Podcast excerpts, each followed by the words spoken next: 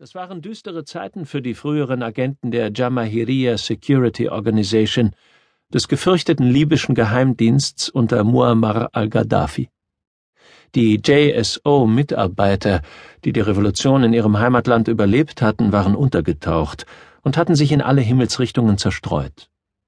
Sie fürchteten den Tag, an dem ihre grausame und brutale Vergangenheit sie auf ebenso grausame und brutale Weise einholen würde. Auch nachdem Tripolis im Jahr zuvor an die vom Westen unterstützten Rebellen gefallen war, blieben einige JSO-Agenten in Libyen.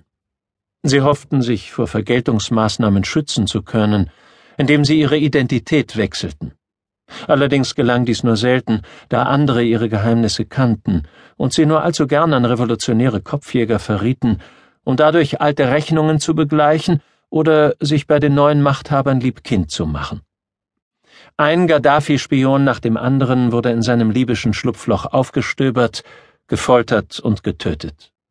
Sie wurden also behandelt, wie sie es verdienten, obwohl der Westen auf naive Weise gehofft hatte, dass die Verbrechen der Vergangenheit nach der Machtübernahme der Aufständischen in ordentlichen, fairen Gerichtsverfahren abgeurteilt werden würden.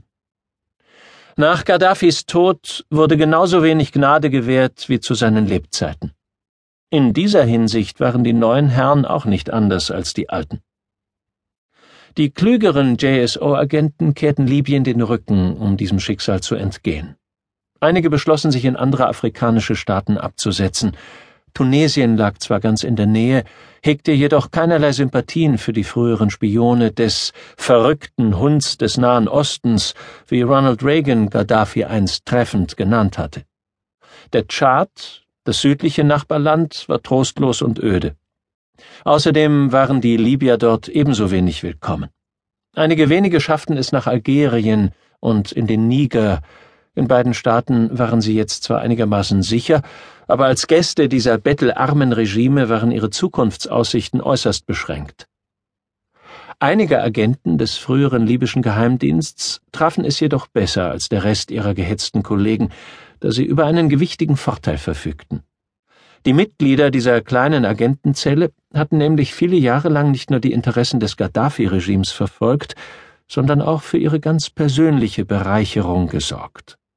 Sie hatten sich anmieten lassen, um in Libyen, wie im Ausland, meist recht schmutzige Auftragsarbeiten für das organisierte Verbrechen, Al-Qaida, den Umayyad-Revolutionsrat oder sogar für die Geheimdienste anderer nahöstlicher Staaten zu erledigen.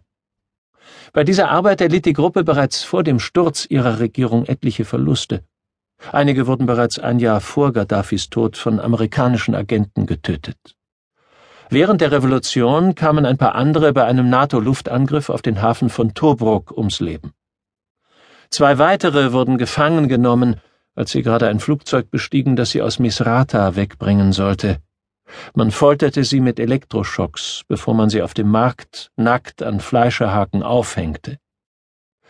Den sieben Überlebenden der Zelle gelang jedoch die Flucht ins Ausland. Auch wenn sie ihre jahrelangen Zusatzjobs nicht reich gemacht hatten, halfen ihnen jetzt ihre internationalen Beziehungen, wie Ratten das sinkende Schiff der großen sozialistischen libysch-arabischen Volksjammer zu verlassen und der Rache der Aufständischen zu entgehen. Die Sieben setzten sich nach Istanbul ab, wo sie von örtlichen Unterweltgrößen unterstützt wurden, die ihnen einen Gefallen schuldeten. Nach kurzer Zeit verließen zwei von ihnen die Zelle und suchten sich eine ehrliche Arbeit. Einer wurde Wachmann eines Juweliergeschäfts, der andere fand einen Job in einer lokalen Kunststofffabrik. Die übrigen fünf blieben dem Spionagegeschäft treu und verdingten sich als erfahrene professionelle Geheimdiensteinheit.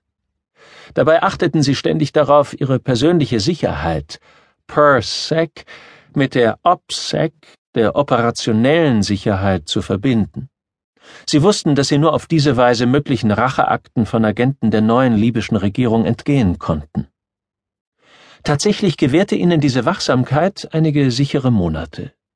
Danach wurden sie jedoch etwas zu nachlässig. Einer von ihnen verletzte sogar sämtliche Sicherheitsregeln und meldete sich bei einem alten Freund in Tripolis.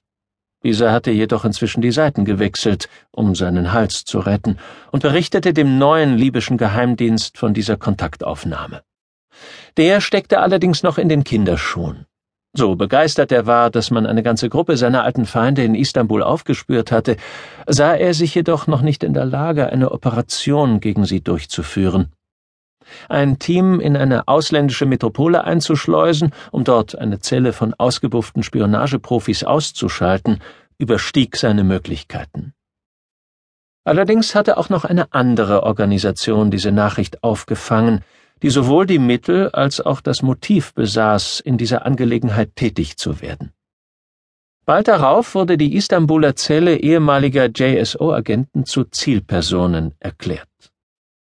Sie waren jedoch nicht in das Fadenkreuz libyscher Revolutionäre geraten, die die letzten Reste des Gaddafi-Regimes beseitigen wollten.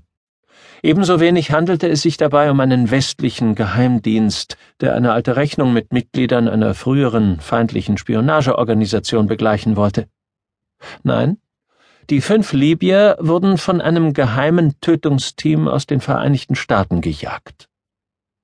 Vor über einem Jahr hatte ein Mitglied der JSO-Zelle einen Mann namens Brian Caruso, den Bruder eines der Amerikaner und Freund der anderen, erschossen. Der Schütze war zwar kurz darauf umgekommen, aber seine Zelle existierte noch immer. Sie hatte die Revolution überlebt und ihre Mitglieder genossen inzwischen ihr neues Leben in der Türkei. Aber Brians Bruder und Freunde hatten sie nicht vergessen. Und sie hatten ihnen nicht vergeben. Die fünf Amerikaner hielten sich seit Stunden in diesem heruntergekommenen Hotelzimmer auf und warteten auf den Einbruch der Dunkelheit. Warmer Regen trommelte gegen das Fenster. Außer diesem monotonen Geräusch war in dem halbdunklen Raum fast kein anderer Laut zu hören. Die Männer wechselten kaum ein Wort. In der Woche, die sie jetzt bereits in der Stadt waren, hatte ihnen dieses Zimmer als Operationsbasis gedient, obwohl vier der fünf in anderen Hotels abgestiegen waren. Jetzt waren alle Vorbereitungen abgeschlossen. Die vier hatten aus ihren Quartieren ausgecheckt und sich mit ihrer gesamten Ausrüstung hierher zum fünften Mann ihrer Gruppe begeben. So still sie jetzt waren, so beschäftigt waren sie die ganze Woche gewesen. Sie hatten die Zielpersonen ausgekundschaftet, Einsatzpläne entwickelt, Deckungsmöglichkeiten erkundet, sich ihre ersten, zweiten und dritten Fluchtwege eingeprägt und die Logistik der gesamten Mission koordiniert. Jetzt war alles vorbereitet, und sie konnten nur noch herumsitzen und auf die Dunkelheit warten. Von Süden rollte ein lauter Donnerschlag heran.